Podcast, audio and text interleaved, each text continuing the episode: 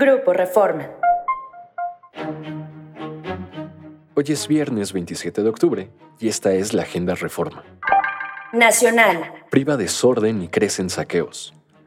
A dos días del impacto del huracán Otis, en el puerto priva el desorden por la falta de agua, luz y telefonía. Crecen los saqueos en prácticamente todos los comercios de la costera y aflora la incertidumbre por el desabasto de insumos entre pobladores y turistas varados. En medio de ese escenario, las autoridades municipales, estatales y federales resultaron rebasadas.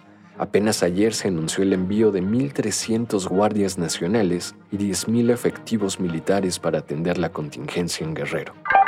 Ahora se ahogan comunidades.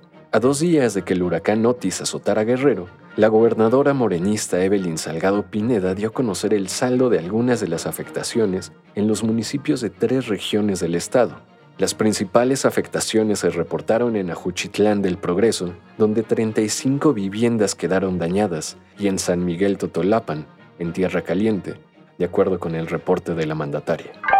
Y 30 horas después, siguen los cuerpos.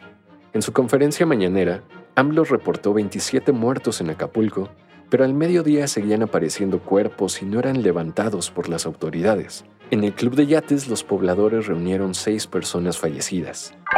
Revisa Morena hasta las macetas de la Corte. La fracción de Morena contó hasta las macetas de la Suprema Corte de Justicia de la Nación para cuestionar su propuesta presupuestal y buscar de dónde pueden hacer los recortes a su presupuesto. En una reunión de trabajo de la Comisión de Presupuesto con representantes de la Suprema Corte y del Consejo de la Judicatura, diputados de Morena cuestionaron las peticiones presupuestales para jardinería, para aplicaciones tecnológicas, el número de plazas nuevas y los bonos de riesgo. Ciudad.